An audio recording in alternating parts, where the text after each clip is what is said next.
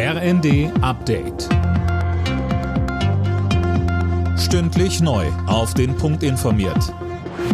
Ich bin Cornelius Dreger. Guten Abend. Israel soll mehr tun, um die palästinensische Bevölkerung im Gazastreifen zu schützen und die humanitäre Lage zu verbessern. Das hat der Internationale Gerichtshof in Den Haag gefordert. Er verlangt aber nicht, dass der Militäreinsatz sofort eingestellt wird. Am Rande einer Afrikareise äußerte sich auch Außenministerin Baerbock zur aktuellen Lage in Gaza. Sie betont, es gilt das humanitäre Völkerrecht. Dieses muss die israelische Regierung genauso einhalten wie alle Staaten auf der Welt, auch in einem extrem schwierigen Umfeld, in dem die Terrorismusorganisation Hamas alle Regeln bricht und Menschen als menschliche Schutzschilde missbraucht.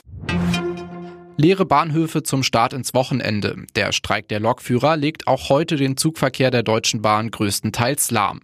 GDL-Chef Weselski fordert unter anderem eine 35-Stunden-Woche bei vollem Lohnausgleich und will da auch nicht mit sich reden lassen. Der Rekordkrankenstand im letzten Jahr hat sich wohl direkt auf die Entwicklung der Wirtschaft ausgewirkt. Die wäre ansonsten vermutlich gewachsen und nicht geschrumpft. Zu diesem Ergebnis kommt eine Studie der Pharmabranche. Daniel Bornberg. Ohne die überdurchschnittlichen Krankentage wäre die Wirtschaft um knapp 0,5 Prozent gewachsen, heißt es in der Studie. Demnach wären 26 Milliarden Euro zusätzlich erwirtschaftet worden, hätte es nicht so viele Ausfälle gegeben. Je nach Branche war der Krankenstand sehr unterschiedlich. Einige sehr wichtige Branchen waren aber stark von Produktionsausfällen betroffen, etwa der Fahrzeug- und Maschinenbau oder Pharma- und Chemieindustrie. In der Fußball-Bundesliga hat Eintracht Frankfurt das Rhein-Main-Derby für sich entschieden. Gegen Mainz setzten sich die Frankfurter mit 1 zu 0 durch.